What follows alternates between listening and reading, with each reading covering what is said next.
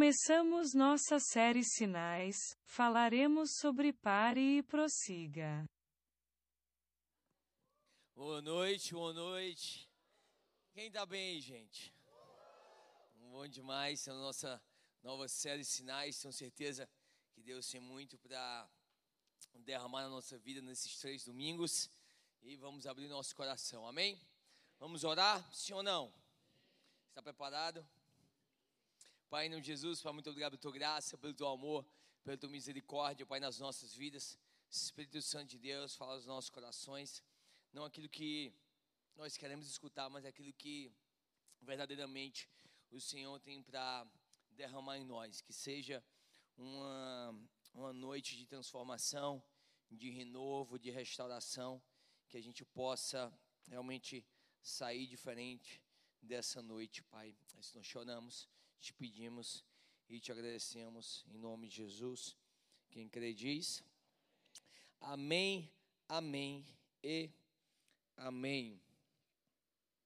Série sinais, provavelmente, lógico que todos nós conhecemos um sinal. Sinal, quando nós falamos, é um, um semáforo ou farol, talvez você conheça por outro nome, mas é um, um instrumento utilizado para controlar o tráfego aí de veículos e de pedestres.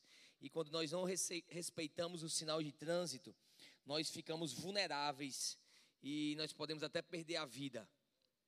Isso é verdade no trânsito, mas isso é verdade também na nossa vida espiritual. Se nós não respeitarmos os sinais de Deus no nosso dia a dia, quantas vezes nós somos imprudentes porque nós não prestamos atenção aos sinais de Deus. E a imprudência do hoje pode se tornar a tragédia do amanhã. Vou repetir. A imprudência do hoje pode se tornar a tragédia do amanhã.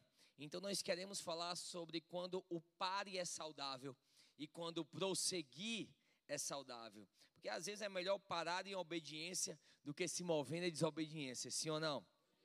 Então nós precisamos aprender a discernir os sinais. Até porque, gente, a coisa certa no momento errado se torna errado.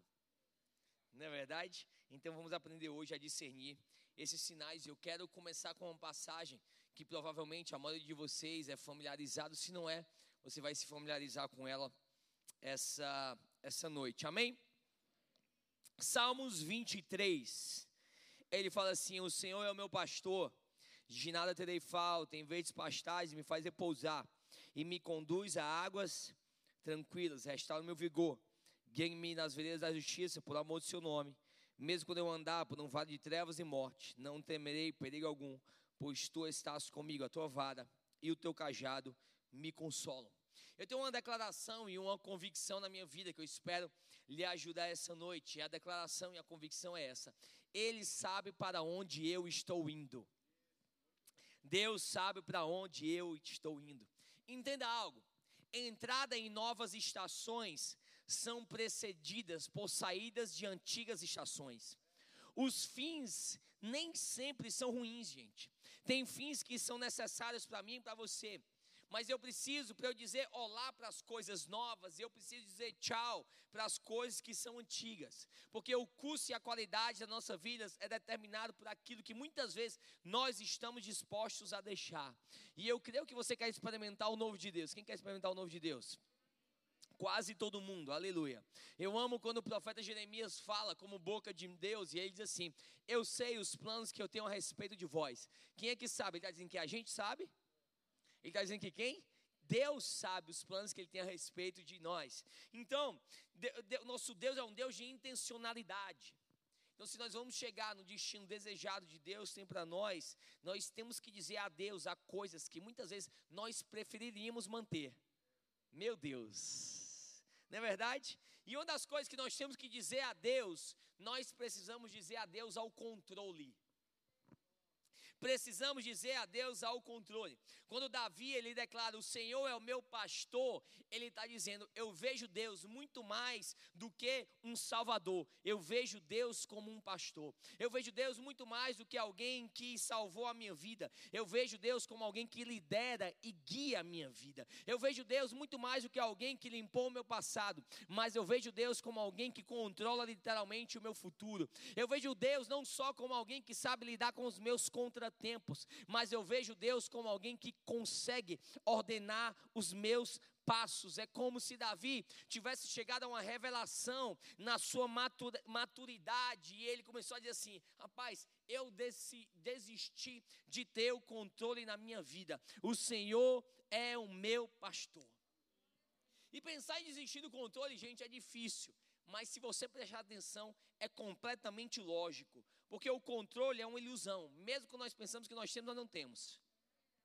Não é verdade? Porque nós podemos controlar o quão cuidadosos nós somos ao dirigir, sim ou não? Quem aqui dirige bem? Uau, que convicção. Se você, se, se você é casado, marido, sua esposa dirige bem, sim ou não? Que convicção, se foi só assim legal. Você levantou a mão, se muito empolgado quando falou de você, quando falou dela, você. Mas enfim. Você pode controlar o quão cuidadoso você dirige, mas você pode controlar o quão cuidadoso o outro é na direção, sim ou não? Porque entenda, nós podemos contribuir, mas nós não podemos controlar. Nós influenciamos, mas nós não controlamos o resultado. E quando nós tentamos controlar, nós estamos suportando um peso que nós não fomos chamados para a gente suportar. Porque só Deus pode controlar os resultados. E aí por isso vem alguns sentimentos de, de ansiedade. Que nós queremos carregar aquilo que nós não fomos chamados para carregar. Você pode ter uma boa conversa, mas você não pode mudar o comportamento de alguém. E aí quando você carrega um peso que você não foi chamado para carregar, provavelmente a tua vida desmorona. Nós controlamos decisões, mas Deus controla o resultado. Então nós podemos experimentar aquilo que esse autor de Salmo está dizendo e quer nos mostrar. Porque ele está revelando a maneira como ele vê Deus.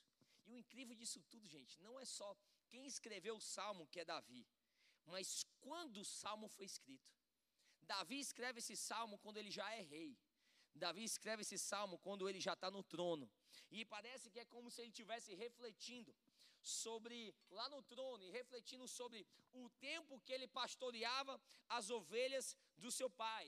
Então, como se ele estivesse escrevendo assim: Assim como eu fui para as ovelhas do meu pai, assim Deus é para comigo. Olha isso, gente. Da maneira que eu protegi as ovelhas do meu pai, Deus me protege.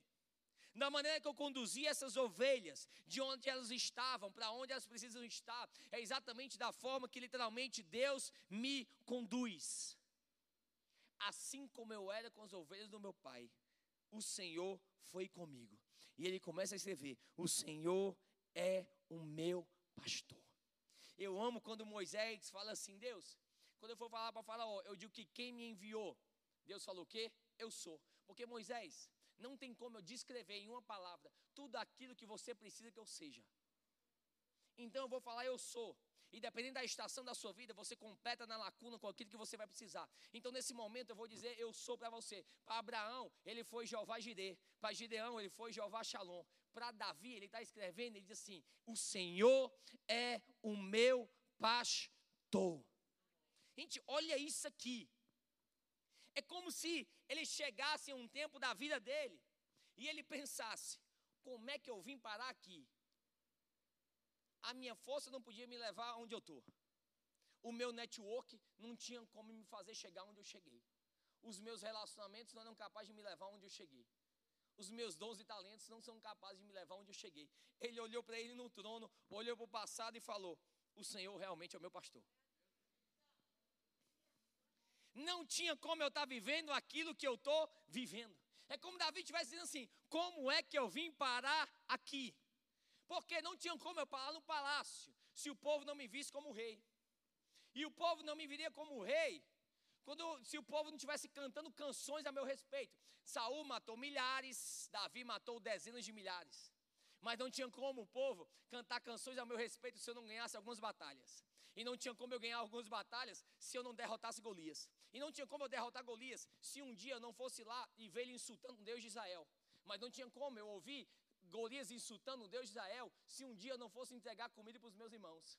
E não tinha como eu entregar comida para os meus irmãos se eu não fosse trabalhar no palácio. E não tinha como eu trabalhar no palácio se eu não soubesse tocar harpa. E eu não tocaria harpa no palácio se Saul não tivesse sido incomodado por alguns espíritos malignos. E ele não seria incomodado por alguns espíritos malignos. E eu teria dom suficiente para tocar harpa. Se o profeta Samuel não me ungisse na casa do meu pai.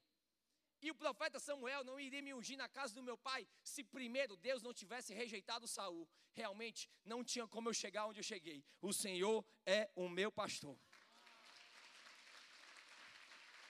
Você está entendendo, gente? Você está entendendo? Nós não podemos planejar estrategicamente. Talvez muitos de nós estamos assumindo responsabilidade pelo nosso sucesso. É por isso que nós precisamos parar quando Deus mandar a gente parar e prosseguir quando Deus mandar a gente prosseguir. E o meu primeiro pare hoje é pare para descansar. Pare para descansar. O que a Bíblia fala em Gênesis capítulo 2, verso 2 e 3. Abençoou Deus o sétimo dia e o santificou, porque nele descansou de toda a boa obra que realizara na criação. Entenda algo: dia de descanso não é um dia perdido. Dia de descanso é um dia de renovação da força, para você ser mais eficaz no avançar. Tem pessoas que têm um ritmo frenético e acham que estão sendo mais produtivas. Mas na verdade, uma hora ou outra, elas vão perdendo o ritmo. Elas vão perdendo a capacidade de reflexão elas vão perdendo a capacidade de produção. Deus não erra quando Ele estabelece alguns princípios para nós. Trabalho é uma bênção, sim ou não? Mas o mesmo Deus que deu ordem para trabalhar, é o mesmo Deus que deu ordem para descansar. Descansar não é um luxo, descansar é uma necessidade. É por isso que agora, próximo mês, eu vou passar dois anos de férias. Gente, não é um luxo, é uma necessidade. E você precisa aprender a gerenciar o seu tempo, para você não ser uma pessoa de estação curta. Aonde você não descansa, você desiste. Você está entendendo, gente? Sim ou não? Salmo 23 ele fala: deitar-me faz em verdes pastos. Você precisa entender que nós não só temos que confiar aonde Deus está nos levando, mas da forma que Deus está nos levando. Não é só onde ele está nos levando, mas da forma que ele escolheu nos levar até lá.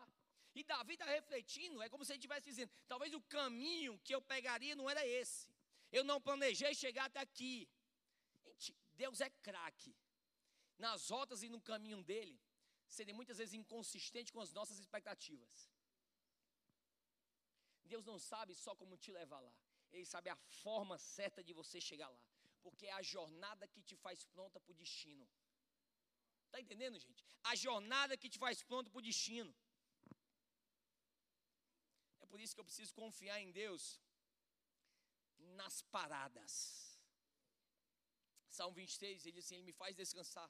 Outras versões diz: Ele faz repousar. Só que nós não gostamos de parar. São as aparentes estações de estagnação. Você já sentiu que o tempo está se movendo e você não? Já viveu isso na sua vida? Parece que o tempo está se movendo e você não está se movendo. Quando Davi vai falando sobre pastos verdejantes, ele quer que a gente veja que as ovelhas precisam pastar de grama. Gente, Deus vai fazer você parar quando é tempo de se alimentar. Acho essa pandemia foi o quê? Deus vai fazer você parar quando é tempo de se alimentar, porque muitas pessoas estão num caminho para o destino que Deus tem para elas, mas estão chegando lá vazias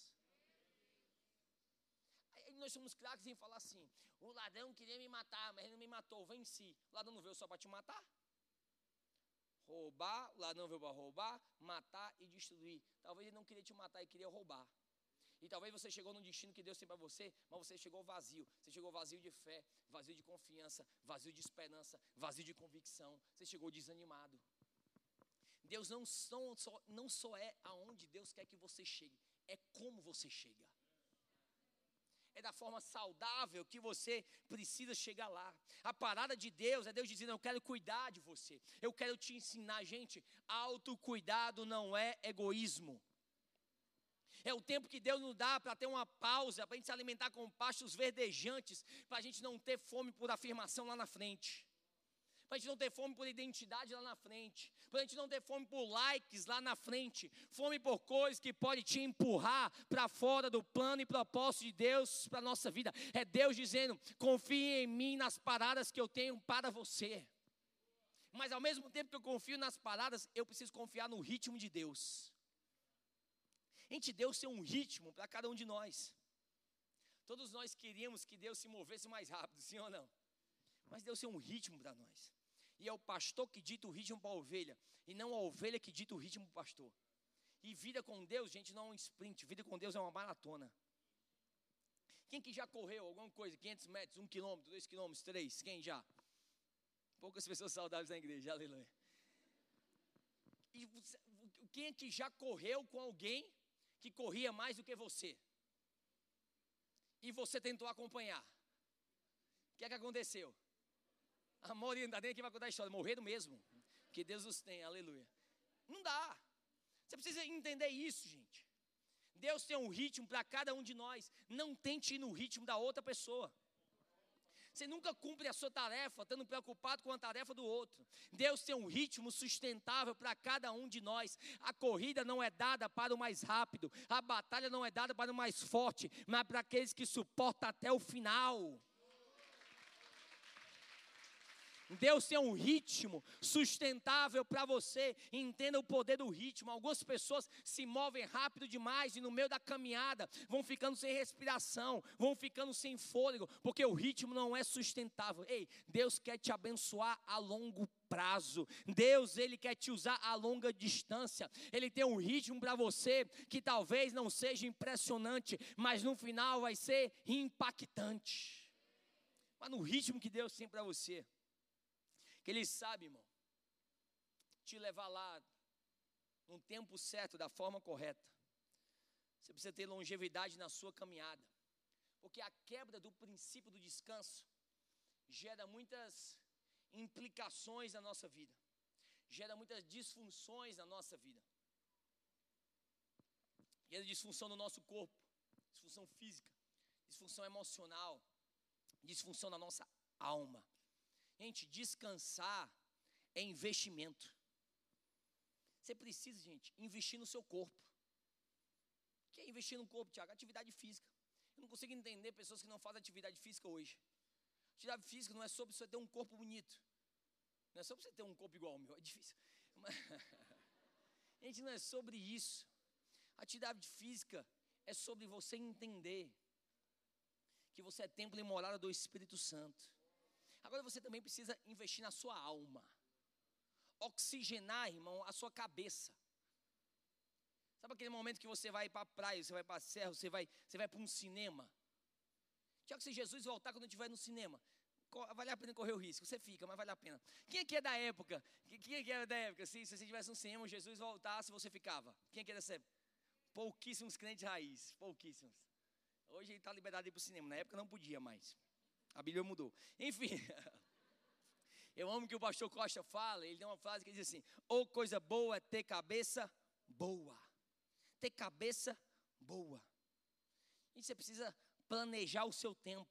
Porque se você não controlar o seu calendário, alguém vai controlar o seu calendário por você.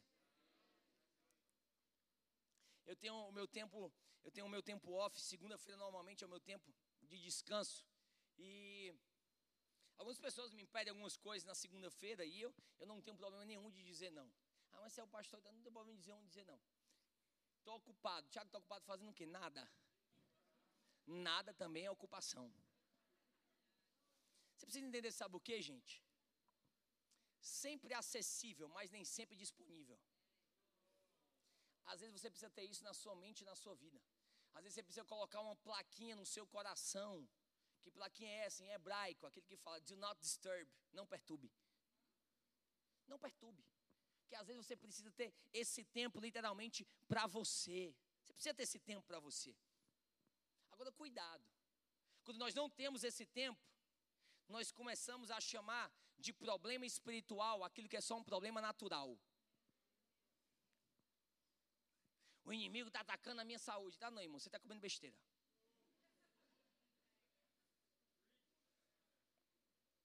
Pastor, você não sabe, o inimigo está tentando aqui contra, contra as minhas finanças. Não, você que está gastando mais do que você ganha. Nós somos craque em espiritualizar aquilo que é natural. Craque em fazer isso.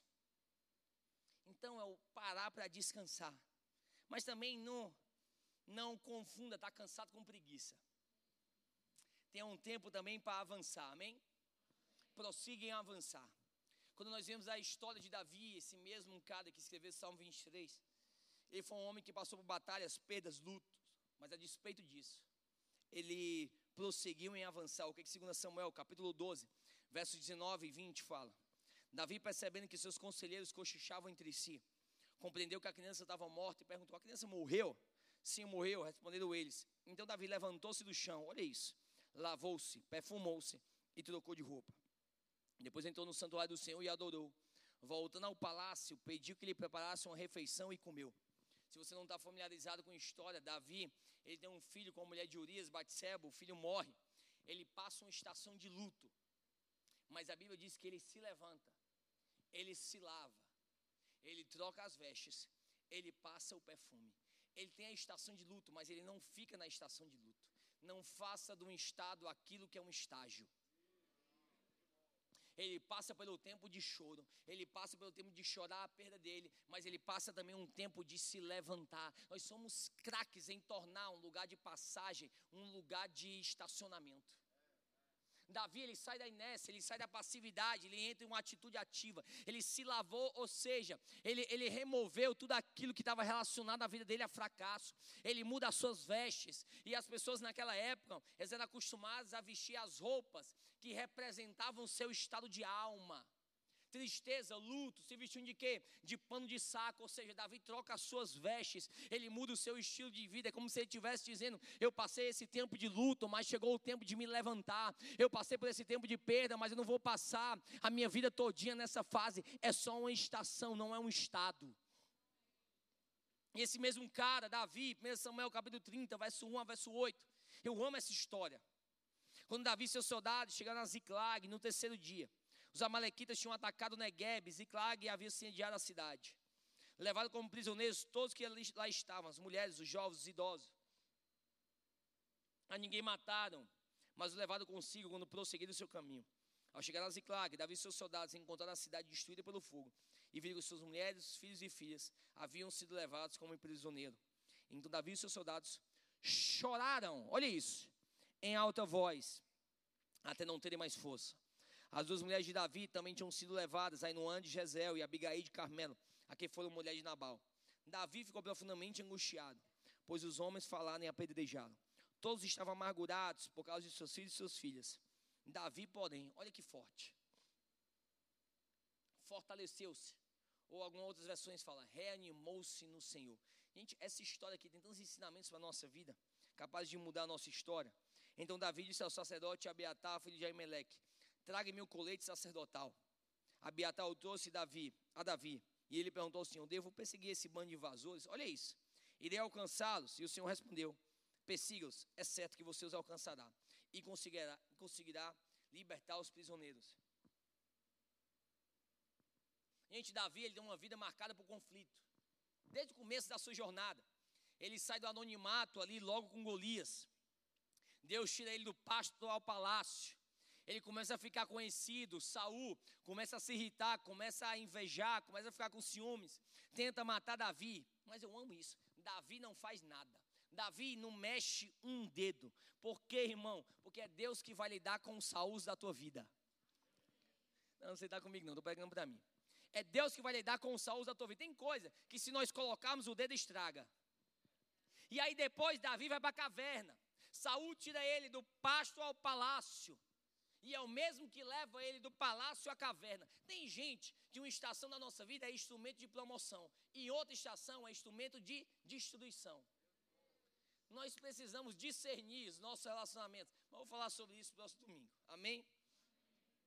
E aí, Davi vai atrás de descanso, paz com o rei lá dos filisteus. E aí o rei aceita. Mas assim, Davi, eu aceito esse pacto aí de paz. Mas eu vou te dar uma cidade. E o nome dessa cidade é o quê? Ziclag. Ziclag era o refúgio. Davi ia para a batalha, voltava para Ziclag. Ziclag era o seu descanso. Davi ia para a luta, voltava para Ziclag, tinha um abraço dos filhos. Davi ia para a guerra, voltava para Ziclag, tinha um beijo ali da, das esposas. Ziclag era um lugar de conforto, só que Ziclag se torna um lugar de conflito. Ele chega na cidade, avista aquela fumaça de longe. Davi, enquanto você está fora, os amalequitas vieram e saquearam tudo. Os amalequitas vieram e roubaram tudo. E ele se depara com um lar vazio. Agora já não tem mais renovo. Agora só tem crítica. E o povo começa a culpar Davi, que é apedrejar Davi. E eu amo essa história por quê? Porque a Bíblia diz que Davi chorou. E esses momentos, gente, fazem parte da experiência humana. Deus não quer que você seja super-humano. Deus quer que você enfrente esses momentos com a graça dele. Porque o evangelho, ele não subtrai a nossa humanidade. O evangelho nos dá poder para nós lidarmos de forma digna com a nossa humanidade. É diferente. Davi, ele chora, ele se amargura, ele sente o peso da derrota no campo de batalha, lá vazio. Mas no verso 6, eu quero que você preste atenção, é aonde tudo muda. Porém, Davi se reanimou no Senhor. Se fortaleceu no Senhor. Gente, é aqui que todo muda. Que quando todo mundo diz para Davi, Davi, você é o culpado. Aconteceu porque você estava fora. A Bíblia não fala que o profeta colocou coragem nele. A Bíblia não fala que o profeta profetizou sobre a vida dele. A Bíblia não fala que alguém animou Davi. A Bíblia simplesmente fala que ele se reanimou. Ele foi atrás ele se colocou na presença de Deus. É importante quando alguém te encoraja, irmão, é. Coisa boa quando alguém ora por você, fenomenal. Quando o líder manda mensagem, quando o pastor pode te fazer uma visita, mas há estações na sua vida que não tem pastor, não tem líder, não tem amigo, não tem amiga, não tem ninguém. Você precisa se esmerar na arte de você se encorajar em Deus.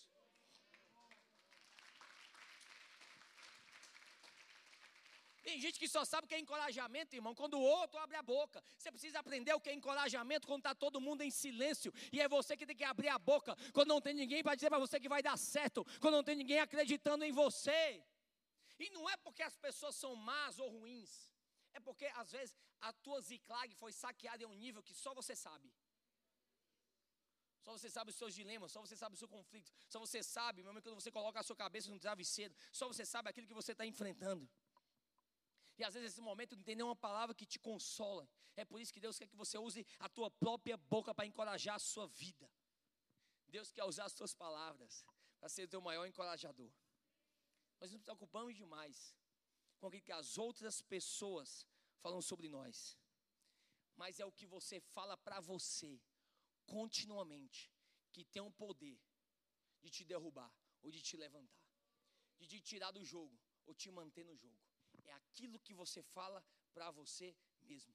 Davi se recupera, porque quando ele está no limite, lançado, sem poder para mais nada, ali no chão. A voz que ele ouve não sai do profeta, a voz que ele ouve não sai do amigo, a voz que ele ouve não sai da amiga, a voz que ele ouve não sai do sacerdote, a voz que ele ouve não sai de canto algum, a não ser dele mesmo. É aquilo que você declara sobre a tua história. Gente, isso é poderoso, porque tem momentos na minha vida, se ninguém chegar para mim dizendo que eu posso, eu falo para mim mesmo que eu posso. Se ninguém lembrar para mim que eu tenho um chamado, eu digo assim: eu tenho um chamado, eu tenho um propósito. Eu sou filho amado de Deus. Eu sou filho amado de Deus. Eu posso. Eu tenho um profeta declarado que dorme comigo todos os dias. O nome dele, Tiago, é o mesmo. Você é o maior profeta da tua história, irmão, da tua casa. Você precisa profetizar sobre você mesmo. Mas também, nós precisamos parar para ouvir, diga parar para ouvir, e prosseguir em viver. Posso apertar? Pense, está muito afim, né? Você está morto. Gente, quantas pessoas vêm e vão sem se lembrar de Deus? Tiago capítulo 1, verso 22 a 25, ele diz assim: Sejam praticantes da palavra, não apenas ouvintes, enganando a si mesmos. Aquele que ouve a palavra, mas não a põe em prática, é semelhante a um homem que olha a sua face no espelho e depois de olhar para si mesmo, sai e logo esquece a sua aparência. Entenda que o ser humano não é aquilo que ele fala, mas o que ele faz. Não adianta nada os outros escutarem de nós belas palavras, se não veem em nós grandes obras. Não basta só nós pregarmos aos ouvidos, nós precisamos pregar aos olhos. Não basta só ouvir, tem que praticar. As nossas palavras são vazias se as nossas ações não forem o seu avalista. Está entendendo? Não adianta nós termos um empenho para orar se a gente não tiver o mesmo desempenho para viver. Os fariseus eram doutores no discurso. Havia um gap, havia uma lacuna entre o credo, ou seja, aquilo que eles acreditavam, e na sua conduta. É por isso que a palavra aqui é comparada a um espelho. E o principal propósito do espelho que é um autoexame. É quando você olha para a palavra, você cada vez mais conhece a você mesmo. Você conhece seus pecados, você conhece as suas necessidades, você conhece os seus deveres, você conhece as suas recompensas. O que ele está dizendo? Ninguém olha para o espelho e vendo algo, sai sem fazer nada. É como se você estivesse se olhando no espelho e você viu que você tem que pentear o cabelo. Você vai pentear ou não? Vai. Algumas pessoas não, né? É o que ele está dizendo. A palavra é como um espelho, não tem como você se enxergar e você não começar literalmente a viver. Não basta falar, é preciso praticar. Nós gastamos muito, gente, os assentos dos bancos e pouco a sola do nosso sapato. Ouvimos muito, praticamos muito pouco. Por isso não é só parar para ouvir, mas prosseguir em viver. Porque oração sem ação é fanatismo. E ação sem oração é presunção. Eu amo o que Davi faz. O que é que Davi faz? Ei, traz aí a vestimenta sacerdotal, o colete sacerdotal, outras versões falam a estola sacerdotal. E aquilo ali simbolizava o que? A presença do próprio Deus. A gente está entendendo? Davi consulta ao Senhor. No meu lado do conflito, ele não consulta a pessoa A, não consulta a pessoa B, ele vai ouvir o Senhor, porque tem momentos que aquilo que nós precisamos escutar é a voz do Pai, é a voz de Deus. E quando, olha isso, gente, que strong. Quando ele vai consultar a Deus, a oração de Davi é uma pergunta. Pergunta. Pai, eu devo perseguir ou não? Você não está entendendo, não, irmão. O cara chega na cidade dele, em Ziclag. As duas mulheres dele foram levadas. Vai levar só uma, para ficar só uma, né? Mas não, levar as duas. As duas mulheres dele foram levadas. Os filhos foram levados, tudo saqueado, tudo roubado. E ele faz uma pergunta: é para eu ir atrás ou não? Parece uma pergunta tola. Parece uma pergunta besta. Mas Davi, ele não faz essa oração, pai, opera um milagre, pai, estende a tua mão, não. Ele faz uma pergunta: pai, eu fico ou eu vou? Eu vou atrás ou eu permaneço aonde eu estou? Gente, é um homem que está disposto a ouvir a voz de Deus. E pode ser que Deus diga, vá atrás. Mas pode ser que Deus diga: não vai atrás, porque foi eu que tirei, foi eu que removi, não queira você de volta. Você está entendendo, gente? Quem caminha com Deus precisa entender que tem aqueles momentos que você fala, Deus, eu não aceito. Pai, move essas cadeias, estende a tua mão. Mas também a fé da confiança, mas existe a fé da espera. Tem hora que Deus fala, ei, você está perseverando no caminho errado. Isso aí não foi o inimigo que tirou, foi eu que removi. Eu que virei a página. Não quero insistir num capítulo da tua história que eu já encerrei. Porque nós sempre queremos a fé do eu vou devolver. Não é verdade?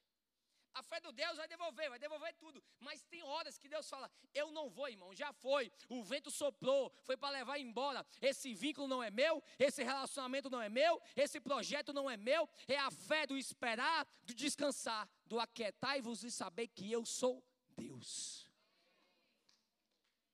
Você está entendendo? É só a fé do devolver.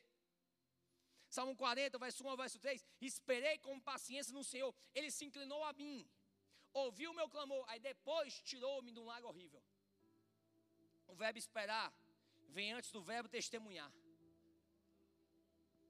Você está entendendo? A minha fé vai passar por esse teste chamado tempo. Tempo.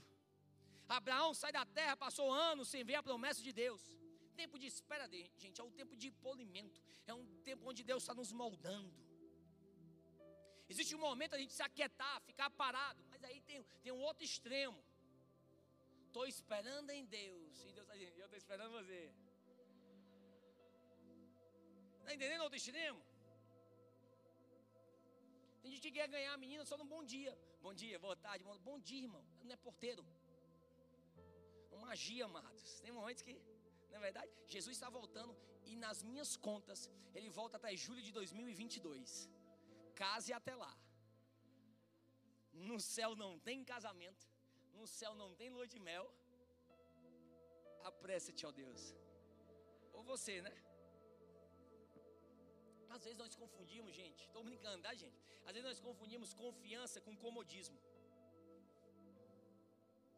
Sabe o que é isso? É Deus dizendo assim: Eu não vou fazer aquilo que você pode fazer, nem você consegue fazer aquilo que eu posso fazer. Então você faz a sua parte, que eu faço a minha.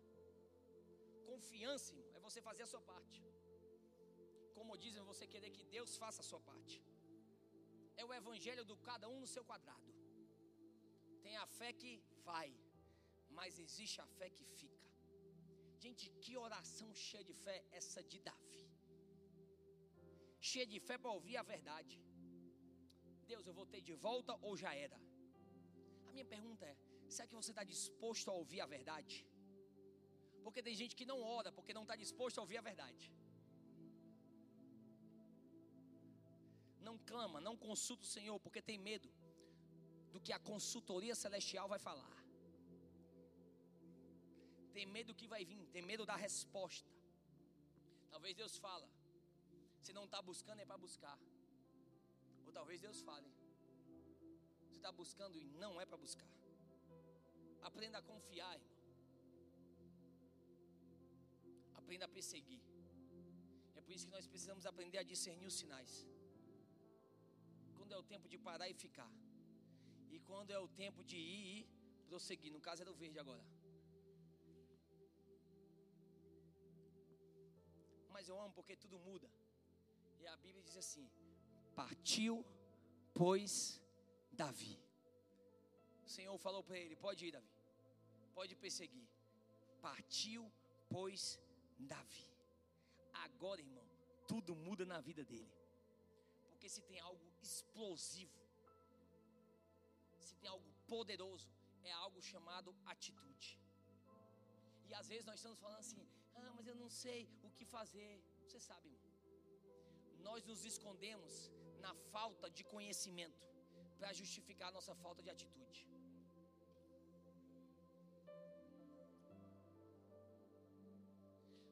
Nós nos escondemos na falta de conhecimento para justificar a nossa falta de atitude. A verdade nós sabemos já exatamente o que precisa fazer, está tudo claro. Um amigo já falou, Deus já falou, a palavra já confirmou, a pregação já gritou num monte de coisa para você, Deus já chacoalhou você umas cem vezes e que você não age, não toma atitude. Enquanto você não toma atitude, nada acontece, nada se move até que você se mova. O poder de uma atitude. Gente, Deus fala para Abraão: sai da tua terra e vai para um lugar que eu vou te mostrar. O que torna Abraão pai da fé não é ele ter ouvido de Deus, sai, é ele ter saído. Você está entendendo, gente? O que torna Abraão pai da fé não é uma escuta, mas uma atitude. Não é aquilo que ele ouve, mas é aquilo que ele pratica. Ouvir Deus falando sai uma coisa, sair é outra coisa completamente diferente. Foi o quê? Foi uma ação baseada na promessa e na palavra. Há poder em uma atitude. Eu não sei qual atitude você precisa tomar na sua vida, irmão. Eu não sei, talvez seja uma ligação que você precisa realizar, uma conversa que você precisa ter, um perdão que você precisa pedir, um hábito que você precisa mudar, um buscar que você precisa mais buscar Deus. Eu não sei, mas uma atitude é que vai mudar a escada deixar de ser uma escada que desce para começar a ser uma escada que sobe. Atitude, poder de uma atitude. Nós vamos sair do vale ao pico quando nós aprendemos esse negócio chamado atitude. Atitude, irmão, ação. Davi tem um momento de atitude. Eu não falei isso nas outras pregações, na verdade, consegui falar um das seis. Ele chega no ribeiro para atravessar. 600 homens com ele. 200 falou assim: não vamos não, dá para a gente não, estamos mortos. Completamente explicável. O povo tinha acabado de chegar de uma batalha. Eu amo porque Davi não insiste. Davi fala assim: papai vai voltar. Não vou insistir. Eu preciso de gente comigo que está disposto a ir até o final. Gente, tem gente que no início da nossa jornada, estamos junto. Temos uma aliança. É nós que heróis, é só eu e tu. Vamos até o final. Mas na hora da guerra, do conflito, sai. E às vezes nós queremos parar porque o outro parou. Talvez alguém te chamou para vir para a igreja. Aquela pessoa que te chamou para vir para a igreja não está mais na igreja. Já aconteceu com alguém aqui? E você ficou. Davi não para porque os outros pararam. Está entendendo? Sabe o que, que Davi podia dizer? Eu não vou não, Deus, porque eu não tenho gente suficiente. Mas Davi preferiu ter 400 corajosos do que ter 600 e 200 reclamando e murmurando. Ele preferiu ter o quê? Os 400. Porque quem dá vitória, irmão, é Deus e não homens. Mesmo Deus que derrubou o gigante, é o mesmo Deus que vai fazer. Porque com Ele é o suficiente, você tem o suficiente. Moisés teve o suficiente para abrir o mar vermelho. O que, Tiago? Apenas um cajado. Jesus teve o suficiente para multiplicar para aquela multidão toda, 15 mil pessoas aproximadamente. O que, que ele tinha? Cinco pães e dois peixes. A viúva só precisava de um punhado ali de farinha e azeite, porque Deus não trabalha com muito, Deus trabalha com um pouco comprometido. Você está entendendo? O pouco comprometido, você diga assim: Tiago, eu tenho um pouco, você tem o suficiente. Se você está comprometido com Deus, você tem o suficiente. Há mais com você do que você está conseguindo enxergar. Comece a avançar com aquilo que você tem. Era tão bom avançar com aquele que estava do teu lado no começo, era, irmão. Eu gostava tanto daquilo que eu tinha antes, também é. Gostava tanto daquele tempo, gostava, mas avança com aquilo que você tem. Eu amo essa história. Porque Davi se torna rei. Mas olha como é que ele se torna rei. Sem precisar matar Saul. Davi em Ziclag. Ziclag saqueada. E porque ele vive essa estação da Ziclag saqueada. Porque ele supera essa estação da Ziclag saqueada. A Bíblia fala que a coroa de Saul chega até Davi. Se você for fiel na tua ziclague saqueada, Deus vai fazer você experimentar uma ziclague coroada. Você está entendendo? Porque Davi, ele foi fiel naquele tempo. É necessário que você enfrente essa ziclague de perda, de dor, mas isso não é sobre o fim. A minha pergunta é: o que, é que foi saqueado na tua vida, roubado na tua vida? Você precisa enfrentar essa estação, irmão, para que você depois Experimente a outra estação que Deus tem para você. Mais uma vez, não faça um estado aquilo que é um estágio. Você vai sair com mais poder, com mais convicção, com mais comprometido. Não é só onde você vai chegar, é como você vai chegar. Você está entendendo? Que Deus te prometeu vai chegar aí exatamente no teu lugar, a tua dor. Se você não deixar essa dor paralisar você lugar da tua maior dor vai ser o lugar da tua maior promoção. Foi isso que aconteceu com Davi. Ontem eu fui assistir um filme. Filme evangélico. Viúva Negra. E.